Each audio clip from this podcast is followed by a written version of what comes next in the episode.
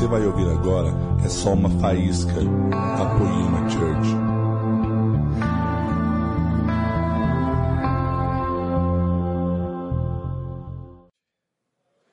E aí, vocês estão felizes ainda? Jesus é bom? Glória a Deus. Alegria estar aqui hoje. Esse negócio de falar meu nome inteiro é sacanagem, cara. Isso aí você. Sacanagem. Vandenilson. Para os mais íntimos, Vande. E eu fui pesquisar recentemente, porque ainda estou inconformado com esse nome. E parece que o Vande tem um, alguma coisa como sentido, mas é na China. E o Nilson é alguma coisa da Suécia. Então, você imagina só o Vande hoje, o Vandenilson que é um, um, um, pouco de significado da China e um pouco da Suécia. Não tem nada a ver, fica tranquilo, vocês não vão receber nada de China e Suécia, mas vocês vão receber dos céus hoje, porque eu trouxe um, um encargo, eu tenho algo de Deus para a vida de vocês, honra a vida de cada um de vocês. É como a Jaque falou aqui, a poema, ela, na medida que ela vai crescendo e vai tendo essa função apostólica, ela vai alcançando pessoas como eu. E é fato que pai da casa, quando viaja muito, né? É, o Lê, a Érica, talvez os filhos que estão desde o início e tal, sintam um pouco de saudade, ausência, alguma coisa, e eu quero honrar você, eu quero honrar essa saudade, essa ausência de pai, às vezes, que vocês possam ter, porque, na verdade, uma igreja como essa, quanto mais apostólica ela é, mais pessoas como eu, como a Jaque, ela alcança. Então, essas ausências têm a ver com o avanço do Evangelho, tem a ver com a verdade que governa essa casa. Então, eu quero honrar todos vocês, quero honrar o Lê, a Érica. Nós estamos pastoreando a Igreja do Povo em São José dos Campos, já tem três anos. E eu recebo muitos poemeiros lá, muitos, muitos poemeiros. E nós somos realmente, como diz a Jaque, muito abençoados por vocês. E hoje é um privilégio porque eu posso retribuir um pouquinho da bênção que vocês são nas nossas vidas e em outros ministérios também. Vocês estão comigo aí? Vocês estão felizes? Então fica aqui o meu abraço, o meu, meu muito obrigado ao Lê, a Érica, todos esses pastores. Hoje o Gustavo Strumiello está lá, por isso que eu posso estar aqui. Eu tenho culto, quarto está lá também. Né? O, o, o Ladentinho vai estar lá com a gente antes de finalizar o ano, né? Em nome de Jesus. E eu sou muito abençoado por essa casa, sou muito abençoado pelo Lê, pela Érica. Avesso, tem avesso aí? Pô, me ajuda, pô. Está aí, está bem representado ali. Louvado seja Deus. Louvado seja Deus. Série Excelência que fala. Eu quero continuar, porque eu estou me sentindo em casa mesmo. Vocês me receberam assim, como irmão? Amém? Você não lembra mais meu nome, mas você lembra o Vande, não lembra? Então eu estou, eu estou muito livre, estou muito feliz e muito desafiado por continuar uma série, porque isso é um púlpito muito forte. Quem pregou aqui a última vez? Foi ler? Foi uma mesa? Mesa redonda.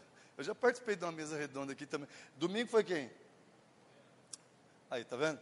Fui pregar um dia desse numa igreja de um amigo, o Lê pregou um dia antes. Eu falei, não pode ser, os caras invertem tudo os negócios, gente. Aí coloca a gente nesse fogo aqui. Então é um desafio muito grande eu dar continuidade na série Excelência que Fala. Estou mesmo desafiado hoje aqui, mas quero que você mais uma vez é, abençoe a minha vida no nome de Jesus. Pai, eu te louvo por essa casa, obrigado. Estendo a minha gratidão em oração agora, Deus, para que o Senhor nos alcance pelo teu Santo Espírito no entendimento. Nós estamos aqui para transformar o nosso entendimento no nome de Jesus, em nome de Jesus. Eu oro e te louvo, Deus, pelo teu Santo Espírito. Aleluia. o tema que eu queria propor para vocês, para a gente pensar junto aqui, é: excelência é vida na dispensa. Excelência, repitam comigo: excelência é vida na dispensa. Essa dispensa aqui, ela não fala de você ser dispensado de algum lugar, muito pelo contrário, você foi recrutado pelo grande general para este batalhão, para este exército, ao qual, se nós estivermos alinhados ao general, a sua dispensa ela está sempre com vida, ela está sempre cheia. Então, excelência é vida na dispensa. Abra sua Bíblia, liga aí seu aplicativo em Gênesis capítulo 1, versículo 2, por gentileza. Gente vai começar aqui, e a palavra de Deus diz o seguinte: Era a terra sem forma e vazia, trevas cobriam a face do abismo, e o Espírito de Deus se movia sobre a face das águas. Disse Deus: haja luz. E houve. Disse Deus: haja luz. Então, Deus não foi mexer com algo que estava sem forma. Deus não foi colocar a mão em algo que precisava dar forma. Deus não preencheu algo que estava vazio. Deus não tratou com o abismo. Deus simplesmente disse: haja, haja luz.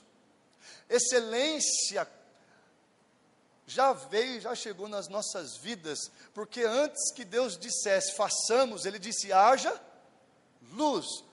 O Evangelho de João, ele nos diz que que ele era o verbo e o verbo era Deus e o verbo estava com Deus. Ele era a luz do mundo e as trevas não o puderam deter. Vocês estão aqui comigo, gente? Vocês são a igreja pentecostal, não é mesmo? Eu lembro, porque eu vim aqui no Fire. Eu vim aqui no Fire. Ah, mas não é o Dandu que está aí, entendi. Não é o Marco, entendi. Mas é o mesmo Espírito que ressuscitou Jesus dos mortos, que está aqui, que está aí, no nome de Jesus. Então, antes que eles dissessem façamos, o próprio Deus, ele trouxe uma excelência para as nossas vidas. E essa excelência ela precisa falar. Essa excelência não se trata do que a gente percebe, e sim do que as pessoas percebem. Eu queria que você começasse pensando o que é que você percebe na sua vida como algo excelente. O que é excelente para você? E para que depois você pudesse fazer uma comparação com o que é que percebem em você de excelência. Como eu disse aqui, isso aqui é um púlpito muito forte, muito, muito forte. Nós somos tremendamente abençoados pela paternidade dessa casa, o pastor Leandro, meu pai, né? e, e por adoção, né? eu cheguei depois, mas já era propósito de Deus e promessa de Deus nas nossas vidas. Eu lembro uma vez, primeira, gente, eu fiz seminário para eu ter convicção e certeza de que eu não queria e não iria ser pas, pastor. Eu fiz esse negócio de seminário e eu encorajo vocês, é bom, é bacana, tudo bem, principalmente escola da Bíblia, né? Agora, uma vez a gente chamou o Lê para pregar lá num culto de jovens, né? Porque, né? Vamos ver como é que é. E a gente, a gente era meio assim, meio certinho, meio bonitinho. E aí a gente chamou, os meninos lá, os jovens, chamaram um, um, pastor diferente. Repitam comigo, diferente. Vocês estão comigo, vocês têm que me ajudar a pregar, vão pregar junto comigo. Em nome de Jesus. Vamos lá. E, e o Lê, ele, ele chegou com uma chave pendurada aqui atrás, assim, ó. E eu, como um bom presbítero de social, calça vincada na porta da igreja, eu falei, não acredito que esse cara que vai pregar aqui. Não acreditando esse negócio. Vai dar, vai dar ruim isso aí. E aí ele pegou o microfone e ele começou a pregar. E aí, e aí, gente, foi interessante, porque ele não começou lendo a palavra de Deus e depois fazendo uma oração. Ele começou conversando com a igreja. E ali, eu, eu dentro de mim, eu falei assim: esse aí não volta nunca mais. Esse aqui não volta aqui mesmo. E, e na verdade, ali já era um presente de Deus para mostrar para mim que eu deveria trilhar um caminho dele, não o meu. A vontade dele, não a minha. O desejo dele, não o meu. Então, foi uma noite muito estranha, com um cobalt é, com umas rodas grandes, com uma chave pendurada aqui atrás, e a Érica, para ajudar, ela chegou na igreja, de vez de sentar na cadeira junto com os irmãos, ela sentou na escada junto com umas meninas. Aí falei, não, esse povo não é muito certo, não. Esse povo não é certo, não. E hoje eu os honro mais uma vez por essa, por essa paternidade. Mas essa luz, ela vem como um testemunho para a gente. Luz na palavra de Deus fala de testemunho. Repitam comigo: testemunho. Este púlpito ele é muito forte e, e, e, lá fora nós refletimos a imagem daquilo que nós comemos. Então, se há alguma percepção de excelência lá fora, tem que ser pela palavra que você come, não por algo que você acha que é bom, que é certo, que é correto. Porque o nosso achômetro, às vezes, ele pode estar fora do propósito eterno de Deus. Aquilo que a gente acha que é legal, que gente, eu achava aquilo um absurdo, ler com aquele jeito, daquele negócio lá, e eu com aquela religiosidade toda. Eu falei assim: está tudo errado. Está muito errado esse negócio. Até Deus nos trazer dessa forma, até Deus nos conduzir dessa forma, e a gente entender que não se trata de algo exterior e nem daquilo que se vê, e, Samuel já tinha tido essa lição lá. Ele olha um fortão e fala, é esse. Não, não é esse. Ele olha o outro fortão, não, não é esse, não é esse, não é esse. Até chegar no fraquinho. Não, não é possível que é esse. Claro que é esse. Davi, unge, unja Davi o meu servo, porque eu não olho como os homens olham, eu enxergo o coração. E eu não conseguia enxergar o coração do pastor que estava lá, o pastor de vocês. Eu estava ali tentando encaixá-lo dentro do quê? Dentro daquilo que eu achava que era certo. Então pense comigo aí, você é a imagem lá fora daquilo que você tem comido aqui, e a comida é boa. Por isso que eu estou aqui hoje, para vocês não engasgar, gente, porque a comida é tão boa que de vez em quando tem que trazer uns caras assim, mais, mais ou menos, porque senão dá congestão. Vocês estão comigo? Então, vamos lá. E aí Deus fez o que fez, e aí Deus me chamou para pastorear há três anos atrás, em janeiro agora já faz três anos, cara. Olha só, Deus é o dono da igreja mesmo. Você pode dar um glória a Deus aí? Deus é maravilhoso, até eu. Até eu, verdade. Mas sabe por que até eu? Porque não se trata do que eu queria. Quando eu fiz seminário foi para nunca mais ser pastor. Aqui está um homem improvável que não gostava de falar em público e se pegasse no microfone tinha um treco, um ataque, um ataque epilético. E eu estou aqui para provar para vocês que, de repente, aquilo que você acha, que você pensa que é certo, correto, as pessoas não estão codificando lá fora como uma imagem boa. Porque a sua imagem lá fora é algo que você come, então tem que ser excelente. Tem que ser algo sobrenatural, extraordinário, algo que as pessoas olhem e falem: Eu quero isso. Eu, eu não sei o que esse cara tem, mas eu quero isso. E assim aconteceu comigo e com o Lê a imagem que eu olhava, eu falava assim: eu não quero isso, mas tinha algo queimando aqui dentro. Eu falava, mano, como é que esse cara ele é o mesmo lá embaixo e aqui em cima? Pode isso? No seminário não tinha essa matéria. Será que eu posso ser o mesmo lá embaixo, lá em, lá em cima e aqui embaixo? E assim Deus foi trilhando o caminho dele. Então, excelência é vida na dispensa. Agora pensem comigo, o que é que você tem recebido de depósito na sua vida? É para você ou é para as pessoas lá fora? Porque se é excelência que fala, não é uma excelência para você, é uma excelência lá fora. É algo que as pessoas olham e, e já, já começam a serem atraídas por isso. Começa a ter um sentido para isso. E depois daquela religiosidade toda foi quebrando, né? Deixa eu terminar o culto, né? Para a gente tem que terminar bem o culto do moço, né? Porque eu lê daquele jeito que vocês sabem, no final saiu andando para a direita, para a esquerda e o Espírito Santo de Deus veio, a glória de Deus veio e eu falei, não é possível. Nele, desse jeito. E assim começamos a andar e todos os congressos que eu ia, eu não lembro, você estava com ele num, num, congresso que eu abracei ele chorando assim. Eu, eu nem conhecia os capanga, porque não era presbítero e nem diácono, para mim era capanga aquilo. Eu, eu, eu olhei os caras andando com ele, assim, num dos congressos que a gente se encontrou, eu disse assim, gente, vocês têm que honrar esse cara, porque eu não sei, ele tem alguma coisa, honra ele, cara, honra. eu nem sabia o que era, eu não sabia nada, eu só sei que eu estava entregue a uma vontade que não era minha mais. Quantos estão entendendo? E eu fui perseguindo isso, e eu fui sendo intencional nisso, até que eu fosse entendendo o propósito dele, que era um pouco diferente do meu. A gente fala muito de Salmo 139, 16, que ele olhou em nossa, é, é, quando ainda estávamos em forma, e ele escreveu os nossos dias no seu livro. É muito lindo isso, mas na hora da gente viver essa vida na segunda-feira, na terça-feira, a gente não lembra a história, não quer buscar a história e a gente quer a nossa. A gente quer do nosso jeito. Eu queria do meu jeito, principalmente, né, daquele jeito controlador, daquele jeito certinho. Por quê? Eu não queria saber de do haja, eu queria saber do façamos, eu queria saber do fazer. Então, a luz, ela vem mais como um testemunho de, um, de algo que você está comendo e vai ser lá fora, algo excelente. A luz, ela, Paulo fala lá em Tessalonicenses, Sejam gratos em todas as coisas e não apagueis o espírito. Por que apagar espírito? Ele estava fazendo alusão ao profeta Zacarias do óleo no candelabro. O óleo não podia faltar, o candelabro não podia apagar, porque ele representava a presença do Espírito Santo. E, e, e, então Paulo fala, gente, sejam gratos e não apaguem o espírito. A luz, ela vem falar de testemunho. Qual é o testemunho que estão vendo lá?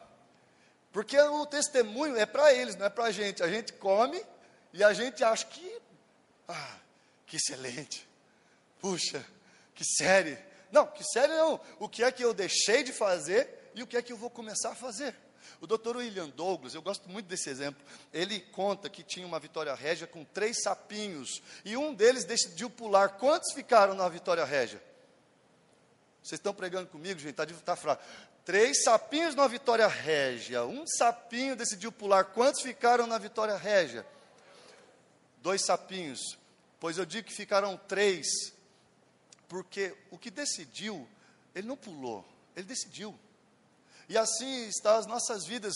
Nós queimamos aqui, a gente fica aqui empolgadíssimo e a glória vem e a gente decide por uma mudança, a gente decide por, por coisas que o Espírito Santo tem incomodado cada um de nós na nossa subjetividade. E quando chega segunda-feira, já não há essa glória. E quando chega, chega segunda-feira, já não tem mais, eu, eu amo mais a sua vida mais que o ouro, prata, já, já não tem aquele negócio tão envolvente. E aí a nossa decisão não se torna ação. E aí é uma fé sem, é uma fé sem obras. Quantos estão comigo? Em nome de Jesus. Então, não se trata de decidirmos aqui, se trata de nós agirmos em dependência do Espírito Santo de Deus, que é essa luz operando hoje. O próprio Cristo, ele é a excelência de Deus. Então, pensem comigo aqui: o melhor de Deus, a excelência de Deus já veio. Repitam comigo: Jesus Cristo, Filho de Deus. Não tinha algo melhor para o Pai dar para você, o Filho dele. Não tinha algo mais excelente para ele dar, não tinha algo mais exato para ele nos dar, a própria vida do filho. E quando o filho foi assunto aos céus, ele falou assim: ó, não fica triste não, poema, não fica triste não, porque eu vou mandar um igual. Repitam, igual. Eu vou mandar um Espírito Paracletos, o Espírito Santo capacitador, porque a partir dessa capacitação, aí você pode. A partir dessa capacitação, a nossa imagem é excelente. Então, o Vande queria o quê? Controlar. Estava sem forma? Não, vamos dar forma para esse negócio. Não, é abismo? Não, pelo amor de Deus, vamos fazer uma ponte aqui. Não, é, é, é nós estamos é, com, querendo controlar as coisas, enquanto que ele só disse: haja luz. A partir do Espírito Santo de Deus, aí sim nós vamos poder tomar decisões que vão glorificar a Deus, que vai trazer o céu na terra de verdade e que nós vamos devagarzinho, discernindo junto com o corpo, com os líderes da casa, nós vamos tendo atitudes de filhos. Sabe, eu não creio que a gente precise de. A poema ela tem tanta palavra bacana que eu acredito que os filhos, quando se portam como filhos, já sabem o que o pai quer. Quando a gente é filho, a gente não sabe o que o pai quer. Quantos são pais aqui, em nome de Jesus? Não é interessante quando o filho vai crescendo e ele vai, a gente vai tendo figuras de linguagem, como a Jaque falou aqui, é, e aí você olha para o teu filho, você não precisa falar e ele já sabe. Quantos são da década, não vou falar minha década, eu sou, eu sou um pouquinho mais, mais experiente que o Lê, mas pouca coisa, a gente está ali, gente, estamos juntos ali. Mas pensem comigo, naquela época lá atrás, quando um pai olhava para a gente, tinha mil frases ali, a gente sabia tudo. Hoje está mais difícil, né? Hoje a Jaque beliscou a Bia esses dias, a gente estava na casa de um amigo e ela disse assim: Ai mãe, não me belisca. A Jaque bem sutil, assim, embaixo da mesa, devagarzinho, e ela: Ai mãe, não me belisca e tal. Na minha época era só um olhar, não precisava de mais nada. A gente canta aquela música lindo és, né? me leva à sala do trono, mostra a tua beleza. O, o, o, rei Davi, ele nos ensina isso, a nós olharmos para os olhos de Deus, para os olhos do Pai, e assim nós seremos aprovados. Quando nós fitamos os nossos olhos em Deus, nós sabemos se estamos agradando ou não com apenas um sorriso. E a pergunta é: você tem feito Jesus sorrir? Você tem feito o Pai sorrir com a imagem que você está levando lá para fora? Vocês estão comigo?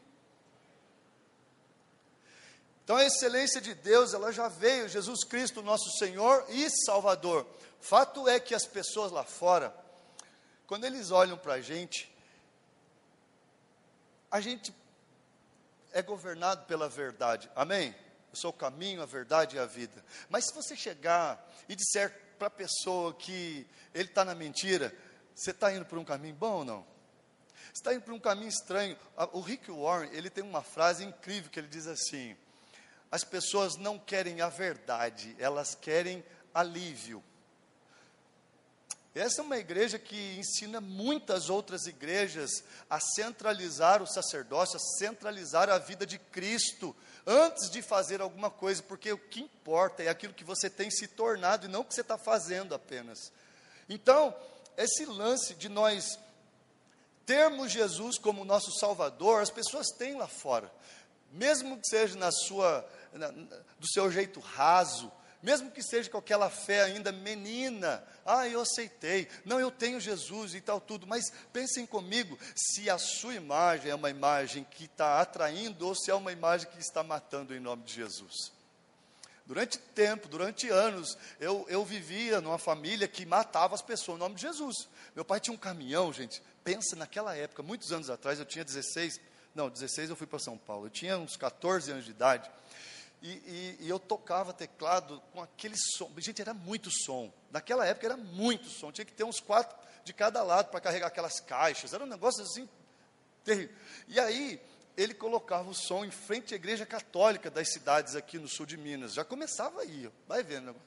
E aí, e aí era aquele evangelismo assim, pesado, fala pesadão.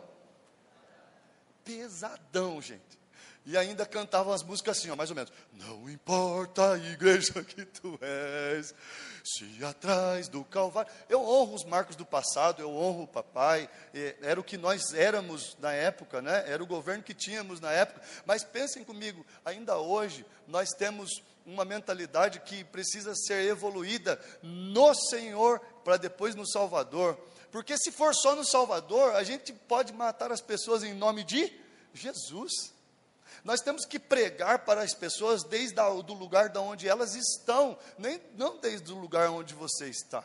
Tem pessoas que não sabem nadar. E talvez você esteja lá no profundo, lá no profundo, no profundo. Eu estou aqui hoje porque o Lê um dia olhou eu dando braçada na areia. Falou, mano, você está passando vergonha, cara. Não foi assim, não. Mano, vem aqui, tem mais, tem água mais profunda, vem mais para cá. Vem aqui mais um pouquinho, vem mais um pouquinho. E aí a gente vai indo, a gente vai entendendo os propósitos de Deus nas nossas vidas. Vocês estão comigo?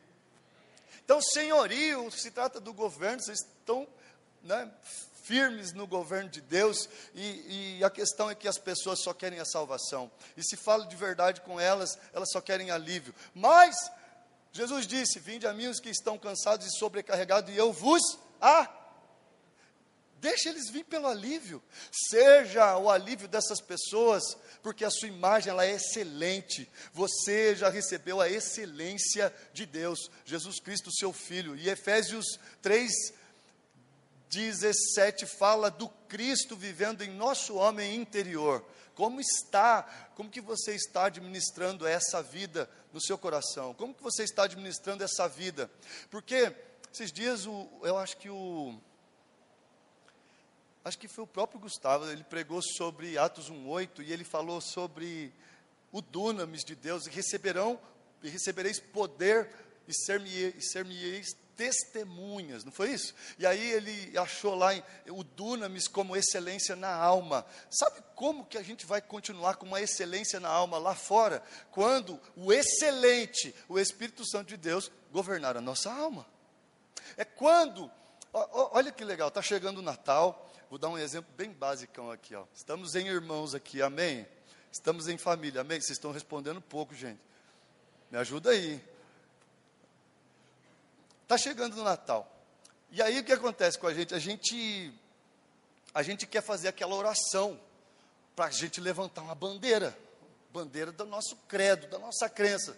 Então, chega aquele tio que dançando na boquinha da garrafa, que bebe, eu não sei se é tudo igual a minha família, mas talvez, talvez a sua não seja assim. Aí chega aqueles parentes tudo que bebe, aqueles negócios tudo esquisito, bagunçado, que só se vê uma vez no ano, no Natal, e ainda tem briga para saber onde é que vai ser esse negócio.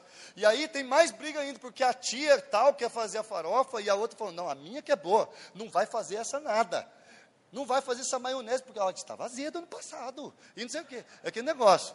Fica aquela briga, aquele coisa. E, e, o, e, o, o, aniversariante fica do lado coçando assim, cabeça, falando: Meu Deus, oh meu pai.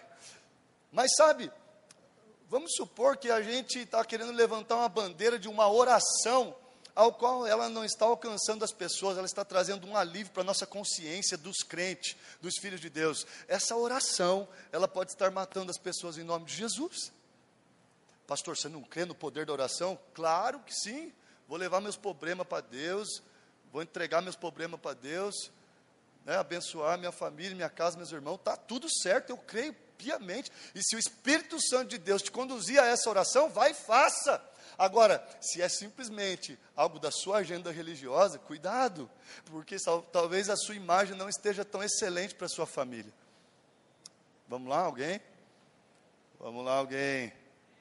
Sabe, um fire retrasado, eu estava aqui no cantinho, bem escondido aqui, e o Dan veio e me chamou para frente, e aí você já sabe como que é, né, never the same, aqueles negócios todo, a Val fritando no chão, eu falei, meu Deus, eu não quero fazer isso não, mas Jesus, eu estou aqui, se o Senhor quiser, é nós, e, e, aí eu vim, já vim chorando já, e aí ele disse o seguinte, assim, ele falou, você é um bom homem, não é? Você tem um bom coração, então, e começou a falar do jeito que, na maioria das profecias que Deus fala comigo, eu, eu, eu interpreto muito certeiramente, eu, eu tenho uma, uma convicção plena do próprio Deus falando comigo ali, usando seu filho, e, e, e, aí eu saí dali com uma confirmação tão linda, uma confirmação tão clara de Deus, que eu estou no caminho, né? foi um presente de Deus, já era para eu ter ido embora, a Marcela ligou, mandou voltar, volta Vande, volta, e aí eu voltei, eu já estava lá na Dutra, já com os meus filhos, estava muito cheio, muito cheio, e Deus falou comigo dessa forma, olha que interessante, depois disso, eu, eu, eu tenho algumas mesas com o Leandro, quando ele pode, quando dá, e, e e numa dessas mesas ele falou assim: Cara, você pode ser um homem bom, mas Jesus vai fazer com você igual ele fez com José. Você, vão arrancar sua capa, vão te caluniar, você vai ser preso, e aí você vai deixar de ser bom e você vai ser astuto, você vai ser prudente. Aí o que, que, que, que eu tenho aqui para eu receber isso? Ou eu tenho olhos bons e o corpo cheio de luz, ou eu olho para aquele, né, e falo para ele assim: Olha, Leandro, Danduque, Leandro, Danduque Tá bom, Lê, obrigado. Mas sabe o que eu fiz? Eu entendi a voz de Deus no Lê como algo a melhorar, a crescer. Porque não é possível a gente se reunir aqui às quartas-feiras, aos domingos, aos fires, ao glory, seja lá o que for, e nós sairmos as mesmas pessoas. Não pode. Eu saí daqui com uma confirmação no Dan, mas eu saí depois com uma testificação de que eu preciso muito mais, ser muito mais excelente, e eu não posso parar nisso. Deus abre portas para a gente, e a gente tem mania, sabe do quê? De fechar. É. Não, pastor, a porta que Deus abre ninguém fecha. Você já deve ter fechado algumas. Sabe por quê? Porque na verdade ele dá aos filhos e aí os filhos não manifestam uma imagem de excelência, já começa fechando. O cara pede, pede, pede o, o emprego para Deus e aí daqui a pouco ele está lá na CUT, está de vermelho lá fazendo greve, fazendo, não, eu quero os meus direitos, pastor, aqui não, aqui não sei o quê. Mas como assim, velho? Que direito? Você é um filho de Deus. Vocês estão comigo?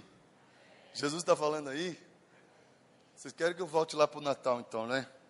Como que você vai orar Como que você vai agir? Queridos, eu não estou dizendo que está certo, está errado orar. Quantos estão entendendo no nome de Jesus? Estamos conseguindo construir algo aqui? Não estou dizendo que está certo, está errado. Eu estou dizendo que se você estiver fazendo pelo governo do Espírito Santo de Deus, é, você está operando a vida excelente de Deus na sua vida. Em nome de Jesus, preciso correr. A excelência então já veio. E, e voltando ao tema aqui, excelência é a vida na dispensa eu falar um pouquinho, porque é a primeira vez que eu estou pregando à noite, não de dia também, de manhã também. Eu, eu, eu fui criado aqui nessa cidade, eu amo essa cidade, eu tenho uma honra por essa cidade. E a minha infância, eu fui criado num orfanato ali na Estiva, chamado Lar Bom Samaritano. Este orfanato, é, é, fica tranquilo, não fica com dó de mim. Eu sei que você já fez assim, ah, ele não teve pai, Oh, deu certo na vida. Não é nada disso. Meu pai e mamãe, eles cuidavam desse orfanato. Né? O Noilton também já cuidou lá do, do orfanato depois. Mas meus pais for, é, é, iniciaram aquela obra lá, então eu era muito criança e eu tive a melhor infância da minha vida. O que eles comiam, eu comia, o que eles ganhavam, eu ganhava. Eu lembro de uma vez que teve um surto de piolho naquele lugar, e aí teve uma fila enorme, assim, eu acho até que era o Zé Barbeiro que estava lá.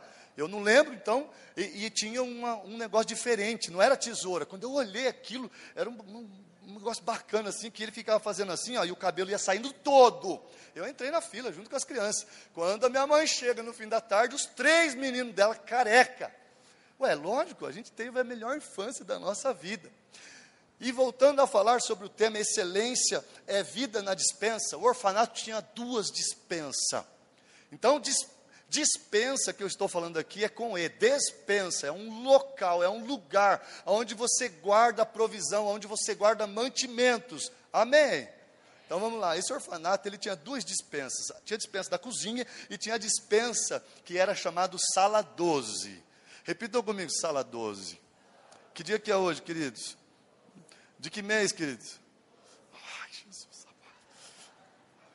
Os crentes supersticiosos aí, olha. Vamos lá. E, e, e, essas dispensas elas eram bem distintas. A sala 12 era o sonho das crianças. Eu lembro do cheiro da sala 12. Eu, eu era criança, então aquilo ficava fechado às sete chaves. Todos os brinquedos, bicicletas, presentes, tudo que o orfanato ganhava, todos os presentes, as coisas que vinham às vezes da Suécia, né, eram coisas boas, coisas bacanas, é, iam para a sala 12. A dispensa da cozinha, eu lembro do cheiro, era outro cheiro, era um cheiro de, de, de, armazenagem, às vezes cheirava um pouco mal, porque eram coisas que se ganhavam que já não estava lá fresquinho, né, essas coisas.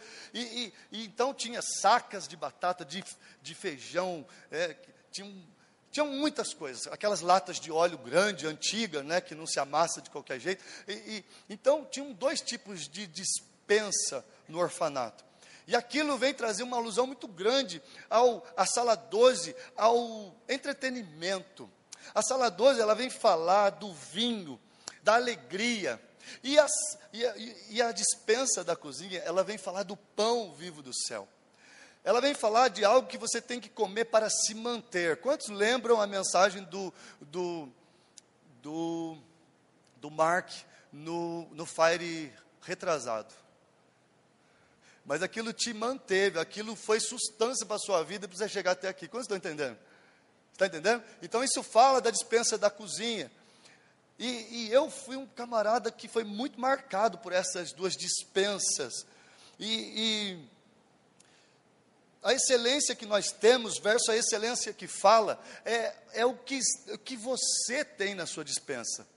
Quando eu li lá, haja luz em Gênesis, tem a ver com a luz que você tem na sua dispensa, tem a ver com a vida que você tem, não tem a ver com os bens e recursos e com a vida que você está dando bem ou dando mal. Não tem a ver.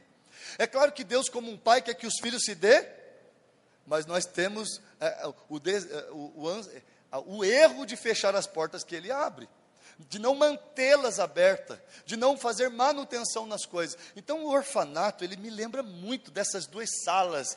E uma sala que fala de presentes e a outra sala que fala de mantimento. E o mundo lá fora está tendo mantimentos que não tem a ver com vida em Cristo Jesus, muitas vezes. O mundo lá fora tem a ver com entretenimentos que eles olham até lá no Face, lá no Instagram e vê, por exemplo, um Fire, a gente bebendo vinho novo do céu aqui, mas eles falam assim, mano, esse povo é louco. Ah, é, eles têm essa, eles são desse clube, eu sou do Monthly. E para eles está tudo bem, é como se fosse um clube, enquanto que eles têm fome, enquanto que eles têm sede de verdade, enquanto que eles têm fome e têm sede de justiça. E nós, evangélicos, cristãos, filhos de Deus, põe o nome que você quiser, crente, nós temos um problema de não prosperar como eles às vezes. E isso trava o que? Uma imagem de excelência na sua vida. Mas em nome de Jesus, eu vim aqui hoje para dar um pouco mais de luz, de clareza na sua vida, porque o reino de Deus é justiça, paz e alegria no no então, a partir do momento que você entendeu a excelência de Deus operando na sua vida, a sua alma tem que operar isso como imagem. Vamos lá, alguém. Em nome de Jesus. A sua alma, ela vai ser governada por um espírito que tem justiça, que tem paz e que tem alegria. Não, pastor, na verdade o meu vizinho comprou uma BM. Não, pastor, na verdade esse Natal que você falou aí é verdade, está vindo sete tios. E depois que sair esse sete, vem mais sete, hein, se você não cuidar. Hã? Se você não cuidar da casa, vem mais sete, hein? Fica ligeiro. Esse Natal de novo, Jesus amado pastor. Tem nada a ver com isso, não. Quem sabe, de repente, você não tem uma imagem excelente para mostrar para ele, ao invés de uma oração religiosa. Você não entra na conversa dele como Jesus entrou na conversa da mulher do poço de Samar... de, lá, a mulher samaritana. Jesus falou de poço, Jesus falou de cântaro, Jesus falou de água, e depois ela falou de adoração. Ela falou. Ela deu o direito.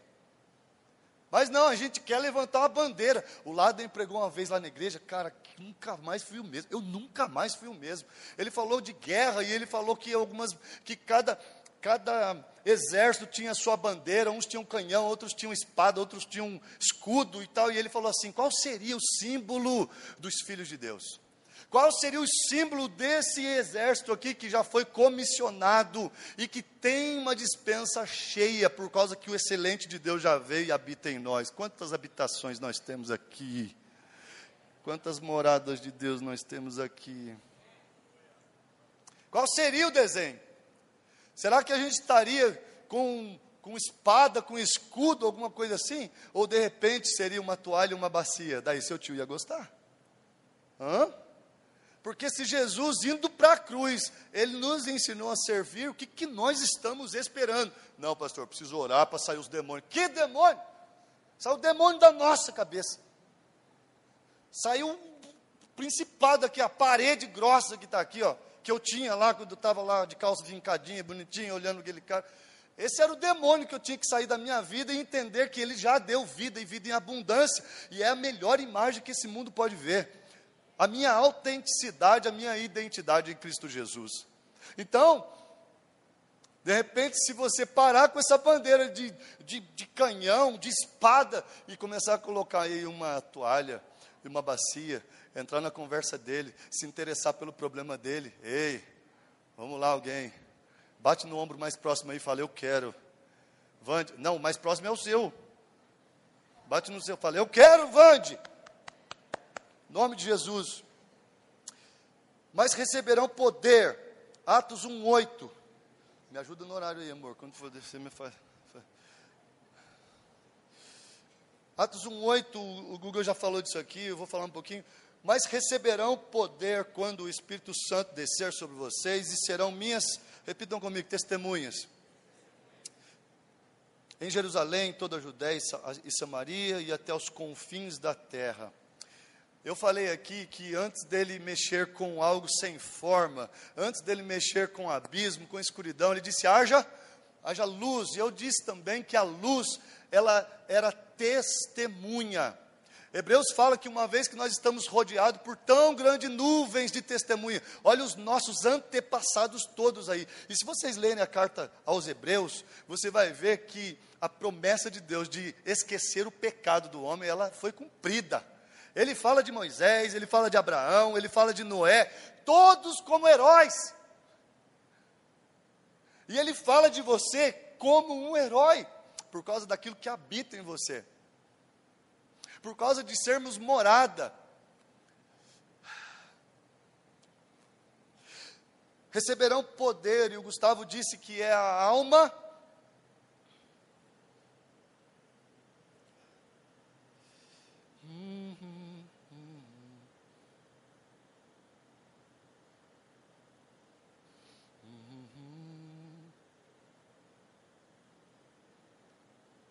alma excelente.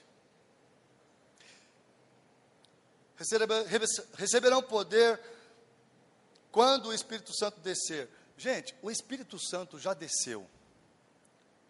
Não é errado cantar isso, é claro que é uma forma poética e tal tudo, mas quando o Espírito Santo desceu, Pedro foi lá e ele trouxe uma mensagem dizendo: gente, não tem ninguém bêbado aqui. Isso aqui era o que o profeta Joel já tinha dito lá atrás, que nos últimos dias e tal, tudo. Então, ele habita hoje, não mais em templos feitos por mãos humanas, mas Bate no ombro mais próximo novamente. Estamos cansados de saber disso. Agora, por quê? Por quê? Fala, por quê? Por que, que a gente não opera este poder lá fora com uma imagem excelente? Por que, que a gente não se propõe a ser o melhor naquilo que Ele abriu a porta para a gente e começamos a fechar a porta? Ah, Deus, eu pedi esse emprego, mas eu não sabia que ia ser tanto assim. Eu não sabia que ia ser chato assim. Eu não sabia que você ia me dar esse, esse patrão chato. Eu, eu casei com essa moça, mas eu não sabia que ela vinha com essa sogra. Eu não, é uma é uma discussão, é, é uma coisinha atrás da outra. E Deus fica olhando lá e falando, nossa, povo mimado. O povo mimado. Mas isso é só povo, não estou falando da poema não, estou falando do povo. Tá bom? Então esse poder, queridos, é quando os discípulos ficaram muito tristes. E notem vocês, todos os heróis da fé, eles não foram perfeitos. O único perfeito foi Jesus Cristo, Filho de Deus, e assim mesmo nós o crucificamos. Então Moisés teve sua falha, Abraão teve sua falha, Noé teve sua falha, todos eles falharam, porém, falharam em erro, mas cumpriram um pro, cumpriram um propósito. Qual o propósito de Deus na sua vida naquele emprego? Qual o propósito de Deus na sua vida neste Natal, naquela reunião? Você vai fazer aquela oração de novo, para sua tia puxar a Ave Maria depois. E aí você não quer rezar com ela. Hum, hum, hum, não podemos. Nós temos que amar essa gente. Esses dias eu fui orar pelo mecânico vizinho da igreja lá. E ele veio falar para mim, pastor, mas a, a Maria, pastor. Eu falei, meu irmão, eu amo a Maria. Dá um abraço aqui, eu quero abençoar a sua semana. Em nome de Jesus. Pastor, Tobi tirou o chapéu, todo, parece que o ambiente, assim, né? E eu, Jesus, obrigado por esse amigo aqui. Jesus, que essa semana seja uma semana em que ele entenda a prosperidade dos seus vizinhos, não é o que temos, é o que somos. Estamos aqui para cuidar dele, para cuidar da família dele, das suas filhas. Pai, traz esse povo aqui para eu poder ter o privilégio de lavar os pés dele. Quantos estão entendendo? É desse jeito. É, a bandeira está mais para bacia e toalha do que para espada, canhão e essas coisas todas. Então, este poder é que me capacita a fazer essas coisas, porque se eu for na minha vontade, eu vou fugir do que está escrito lá no Salmo 139, 16. Eu não vou ser tão exato. Fiquem em Jerusalém e, e, e, sejam revestidos. Aqui aponta, sabe para quê? Aponta para o nosso secreto, aponta para uma intimidade, aponta para um relacionamento, aponta para nós voltarmos à origem. Toda vez que a gente fala de reforma no Evangelho, não tem a ver com algo novo, mas tem a ver com aquilo que ele nos criou para ser nos relacionar. Vocês acreditam que o, o sacerdócio meu, o meu entendimento era fazer? Eu não sabia esse negócio de tocar Deus e tudo, porque eu tocava, né? Eu, eu, eu, toco alguma coisinha ainda, o povo já não deixa eu tocar mais. Então, com seis anos de idade, descobri que tinha um dom com piano, teclado, é, acordeon, esses negócios com teclado. E nunca mais parei, viajei por todo lugar tocando. Então, eu me escondi atrás de, um, de uma habilidade para não ouvir um chamamento, para não obedecer à voz de Deus. E aquilo atrasou muito a minha vida, porque eu achava que já estava dando algo e aplacava a minha consciência para que depois eu exigisse. Enquanto que eu tinha recebido, fala, power, dunamis, alma excelente. Se temos uma alma excelente, é só porque o excelente está governando a alma. E não a, as nossas carências, os nossos desejos, porque na minha carência, no meu desejo, já tinha ego suprido, já tinha elogio para tudo que é lado, já tinha posicionamento de músico para tudo que é lado, que vocês imaginam, e de repente eu ouvi uma voz, eu ouvi um chamamento, entrei numa porta que se chama porta da humilhação. Esse negócio é engraçado, né? A gente vai para a igreja e a gente acha que vai se dar bem. E nós vamos realmente nos dar bem, mas de repente pode ter algum processo neste depósito, nessa dispensa que não é vinho, é uva. Vamos lá, alguém. Tem um depósito de Deus na sua vida que de repente não é pão, é farinha. Ah, pastor, mas eu achava que era só comer. Faz o pão em nome de Jesus. A azeitona, eu queria azeite. Morre esse negócio. Porque Deus ele quer nos ensinar no processo a nós amadurecermos. O filho, quando ele é tecnon, é, é, contudo os que creram, os que receberam, deu-lhes o poder de se tornarem tecnon. Repitam comigo, filho recém-nascido. Isso, ele não se diferencia do escravo, apesar de ser dono de tudo. Todo mundo governa e dirige a vida dele. Agora, com a comida que nós estamos comendo, nós temos uma imagem para refletir lá fora. E é uma imagem excelente. É uma imagem maravilhosa. E aí os processos da, do depósito na sua dispensa, você tem que agarrá-los. Você tem que agarrá-los com força, no nome de Jesus. Eu li uma frase hoje de manhã que fala, que, que diz o seguinte: você vai receber responsabilidades naquilo que é fraco. Num certo sentido, isso falou na minha vida, porque olha onde eu estou e olha o que eu achava de mim, mas não é o que eu acho de mim, é o que ele já disse que eu sou. Não é o que você acha de você, mas é o que ele já disse que você é. Então, ficar em Jerusalém tem a ver com uma identidade restaurada, um sacerdócio, um tocar o Pai, um amar a Deus sobre todas as coisas, para depois você ir continuando. Em Jerusalém, depois em Judéia e Samaria e até os confins da terra. Vamos lá, vamos seguir aqui rapidinho, estou acabando, né? Coração, vamos lá. Vocês estão acompanhando comigo? Está tudo bem? Vamos lá. Fiquei em Jerusalém, então, aponta para esse sacerdócio. Eu achava que era só fazer alguma coisa e depois ainda cobrava, porque eu tinha um. Sabe o crente de cheio de direito? O crente do sindicato? Pensa num cara Ainda mais por causa desse negócio de talento. Gente, entenda bem aqui. Deus deu talento para vocês. O JB Carvalho, ele fala que cada ser humano tem aproximadamente 500. Quantos faltam para você descobrir?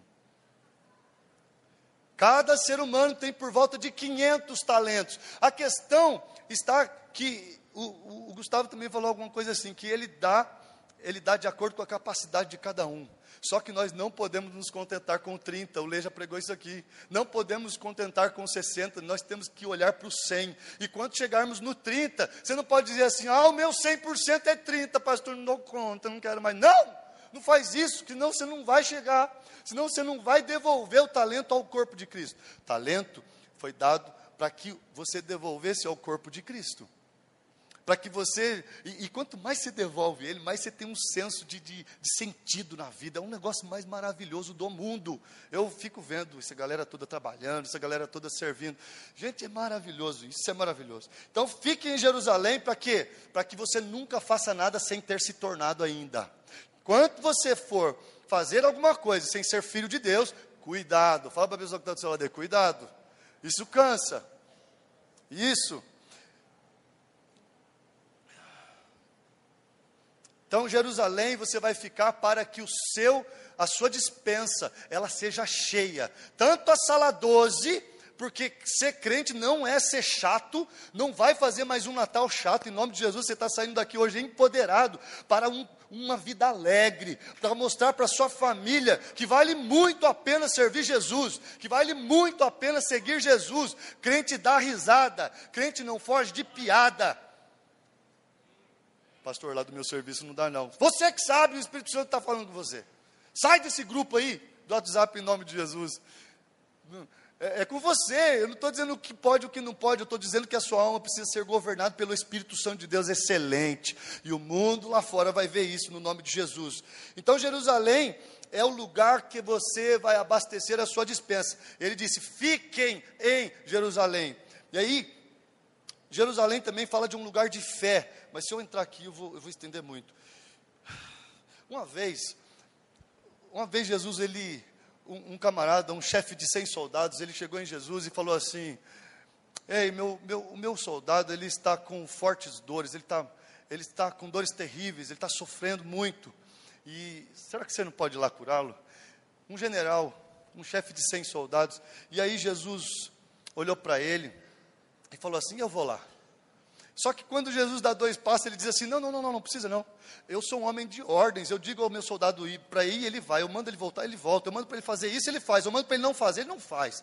Ele, eu, eu sou um homem de ordem. E dentro desse segmento seu aí, ó, que eu estou sabendo que você deu fruto de, just, de um, um, um, testemunho da luz. Porque ele não chegou, ele não encontrou com Jesus e falou: E aí, quem você é? Ah, eu sou Jesus. Que trabalho de quê? Ah, eu eu manifesto o reino do meu pai aí. Não foi um encontro desse, ele foi intencional. Ele foi até Jesus, um cara que se importava com um dos seus cem soldados. Inclusive a palavra diz que ele colocou na casa dele. Então eu acho que Jesus já foi pegando essas cenas todas assim, aí falou assim: Não, eu vou lá com você, eu vou lá.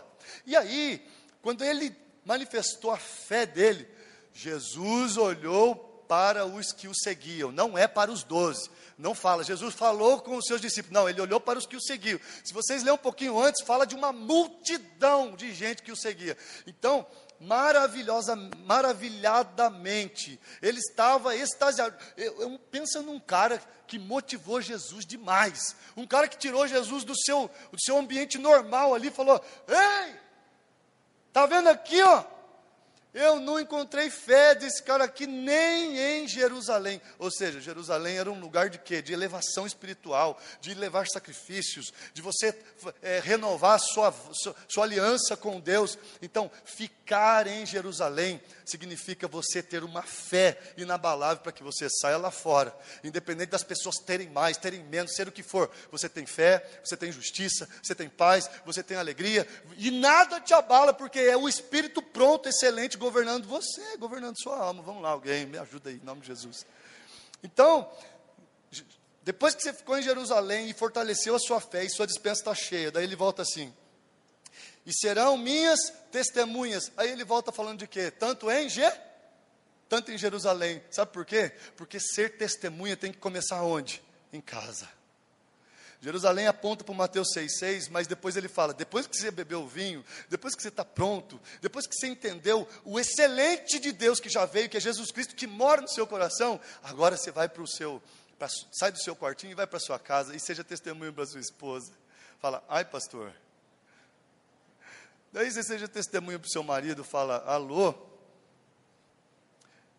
Aí você seja testemunho para sua sogra, fala, misericórdia, pastor. Mas é porque você testemunha aqui fora, a gente estufa o peito, a gente fala um negócio assim, e, e olha, hoje Deus vai falar, Deus vai fazer, eu tenho uma. Não, não é isso não. Eu, eu, eu já vi muito disso, e eu não queria isso para a minha vida. Da gente ser muito bom lá fora e, e um, um desacordo muito grande. Gente, a sua casa tem que ser um pedaço do céu, no nome de Jesus. A sua casa é um lugar de excelência, onde atrai, é um lar que é um farol. As pessoas fazem fila para ir lá. Por quê? Porque atrai. Então, depois que você se tornou, aí você vai ter que ser testemunha. Daí ele não pulou Samaria para Judéia, os confins. Não, ele falou em Jerusalém, tanto em Jerusalém. E Jerusalém fala da sua casa também. Então você é casa, você é a dispensa do excelente de Deus, e depois que você recebe isso, está cheio, está convicto do seu chamado, da sua identidade em Jesus, aí você começa em casa mesmo. Então você vai ser testemunho em Jerusalém, em toda a Judéia. Sabe o que significa Judéia? Deus seja louvado. E aí é a hora de nós louvarmos, de nós adorarmos Ele.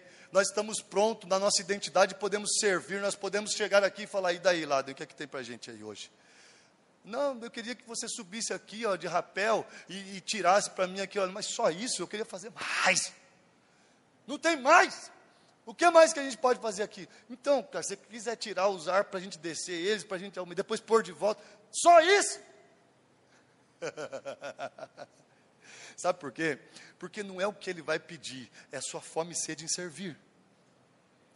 Não tem a ver com uma necessidade de uma instituição, tem a ver com uma oportunidade que homens de Deus dão para que a gente possa aperfeiçoar, para que a gente possa crescer, no nome de Jesus. Então, Judéia fala, fala seja louvado. É, ela falava de um reino do sul e falava dos judeus. Então, nós precisamos discernir o seu corpo para o adorar. A adoração nos tira da obrigação. Essa é uma frase que Deus me deu há um tempo e eu fiquei muito feliz com essa frase. Me deram até quadrinho lá na igreja. A adoração, repitam comigo: a adoração vai te tirar da obrigação. A adoração nunca mais vai deixar você fazer nada por obrigação. Sabe aquela louça que você não gosta de lavar? Principalmente porque a sua esposa colocou a panela de gordura no, na cuba da pia. E aí misturou com, com a água que ferveu e gordurou tudo aquele negócio. Aquilo parece um, um, um negócio. E aí você pega e fala assim: olha, eu até ia te ajudar. Só que você fez isso. Você misturou. Você te ama, amor. Te amo muito. Essas mulheres baixinhas de um metro e meio. Quem tem mulher baixinha aí, em nome de Jesus? Aleluia. Fala mistério. É, mistério. Então, esse negócio não vai ser mais obrigação, sabe por quê? Porque você está fazendo para Jesus, você está governando. Lê ensinou isso lá atrás. Uma vez ele falou assim: Eu lavei a louça na casa do pastor, ainda fiz chapinha na esposa dele. Eu falei, mano do céu, meu Deus. Sabe por quê? Identidade restaurada. Sabe quem ele é em Cristo Jesus. Queridos, nunca mais o que você vai colocar as mãos para fazer vai ter a ver com eu mando e você obedece, porque no céu é façamos. Depois do haja, é façamos. Não é eu mando, você obedece, não é o, o lado em manda e você obedece, não é isso, em nome de Jesus. Então, Judéia fala disso, fala de nós estarmos com a identidade de filhos e, e, e manifestando o segundo corpo. Qual é o segundo corpo? O primeiro foi rasgado na cruz, o corpo de Cristo Jesus, e ele estabeleceu o reino dele na terra. Agora, quem vai manifestar o segundo corpo? A igreja. Quem é o cabeça do segundo corpo? Bate no ombro aí, me ajuda aí, vamos lá, em nome de Jesus. Queridos, Judéia fala de nós estarmos aqui conscientes do privilégio que é nós levantarmos incenso ao Senhor, trazermos os nossos corpos como sacrifício vivo e nós adorarmos juntos e servir a Jesus Cristo. Então, ficar em Jerusalém, depois ser testemunha em Jerusalém, em Judéia e Samaria. Samaria fala um lugar de proteção. Samaria fala de um povo rival contra os judeus. E aí é a hora que você está prontinho para servir o seu inimigo. E aí é o lugar que você está pronto, você se tornou esse lugar. A sua dispensa está tão cheia de vida, está tão cheia de vida, que pode vir o Judas, que a sua bandeira continua com bacia e vocês estão prontos não? Vocês estão pensando no Natal, né? Vocês estão. Eu falei Judas aqui, você lembrou do tio? Eu não sei quem é, mas é aquilo que eu falei. O excelente que habita em nós, nós só administramos. Gálatas 1, 20 fala que a vida que a gente vive em nosso corpo, a parte B, nós vivemos pela fé no Filho de Deus. Então, não sei que vida que você está vivendo aí no seu corpo, mas se for a do Filho de Deus pela fé, é uma vida excelente, meu querido. É uma vida maravilhosa. É uma vida que o tio vai se constranger com a primeira lavada, na segunda já há diálogo. Vamos lá, alguém. Então, Samaria fala desse lugar em que as pessoas estão protegidas, porque elas nos misturam, inclusive, com os crentes lá da televisão, os que pedem dinheiro de cinco em cinco minutos. Dinheiro não tem nada a ver com, com, com coisa, tem a ver com vida. O nosso dinheiro tem a ver com vida, com o avanço do Evangelho. Nós não estamos preocupados com isso. A igreja é dele, soberana. Lugar de proteção, um povo rival de Judá, considerados impuros pelos judeus. Não considerem ninguém impuro aquilo que Deus purificou. Atos 10 fala disso. Pedro estava com problema. E a gente acha que Pedro foi resolver o problema de, Cor, de Cornélio. Cornélio era um italiano, ele não era judeu, ele não era crente. E ele teve uma visão, Pedro também teve uma visão. Pedro estava olhando uma visão de não comer. Não, eu não como isso aí de jeito nenhum. Pedro, mata e come. Vocês estão vendo a diferença de Atos 1,8 para Atos 10? Em Atos 10, Pedro não queria comer. Pedro não queria cumprir com o propósito de Deus de que de alcançar a mim, de alcançar você. Então aí Deus levanta um homem piedoso, um homem que praticava esmolas e as esmolas desse camarada subiu até Deus. Ei, presta atenção aqui, ó. nesse Natal, Deus vai colocar Cornélios na sua vida. Não julgue. Quem sabe não são pessoas que têm dado esmola e as esmolas deles têm chegado aos céus, mais do que a nossa. Ai, ai, pastor, é verdade. Na verdade, o problema ali era de Pedro não entender que o evangelho era para todos, no nome de Jesus. Então não se trata apenas de nós desistirmos do nosso pecado, mas sim de nós abrirmos mão de nós mesmos. Eu estou finalizando, se a banda quiser subir para. Vocês costumam tocar aqui para fechar assim? É assim? Então, Mateus, me ajuda aí, mano. Cadê o Mateus Ópera?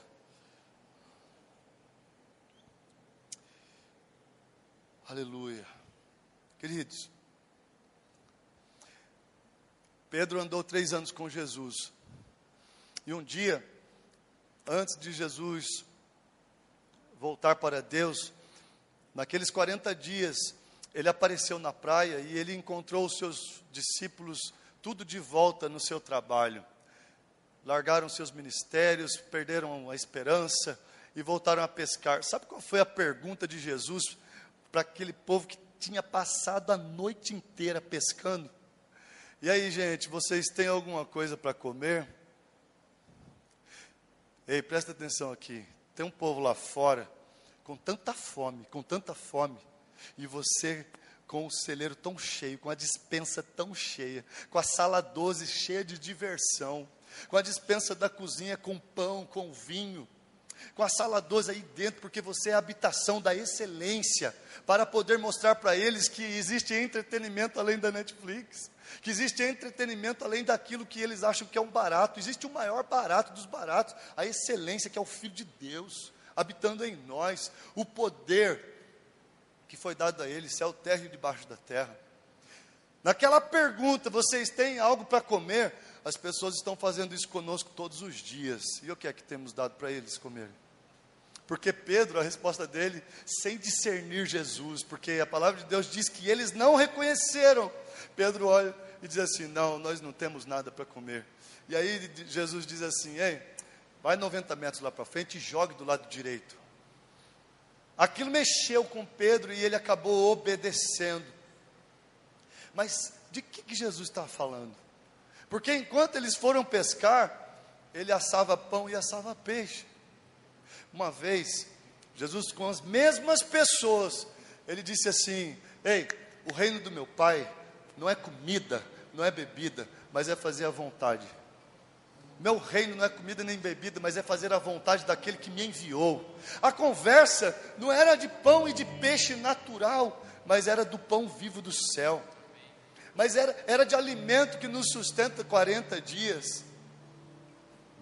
Em nome de Jesus, hoje eu libero uma palavra de consciência daquilo que você carrega, daquilo que você porta, e você será a imagem daquilo que você tem comido nessa casa, em nome de Jesus. E essa imagem, não, atenção, atenção, não se distraia lá fora, não perca nas trevas o que você tem recebido aqui, porque essa imagem ela é irresistível. Muitos cornélios virão, muitas pessoas virão com fome, com sede, e você vai ter a dispensa cheia, você vai ter discernimento, você vai ter sensibilidade para tocar essas vidas, tocar essas pessoas. Jesus não estava falando de pão e peixe, porque ele já tinha na brasa quando eles voltaram, mas ele deu uma palavra, e eu dou uma palavra como homem de Deus na sua vida hoje. Vocês vão lançar as redes, e ele vai fazer o universo obedecer, e os peixes vão entrar debaixo dessa rede, no nome de Jesus. Eu profetizo isso na sua vida hoje, em nome de Jesus Cristo, Filho de Deus. Em nome de Jesus.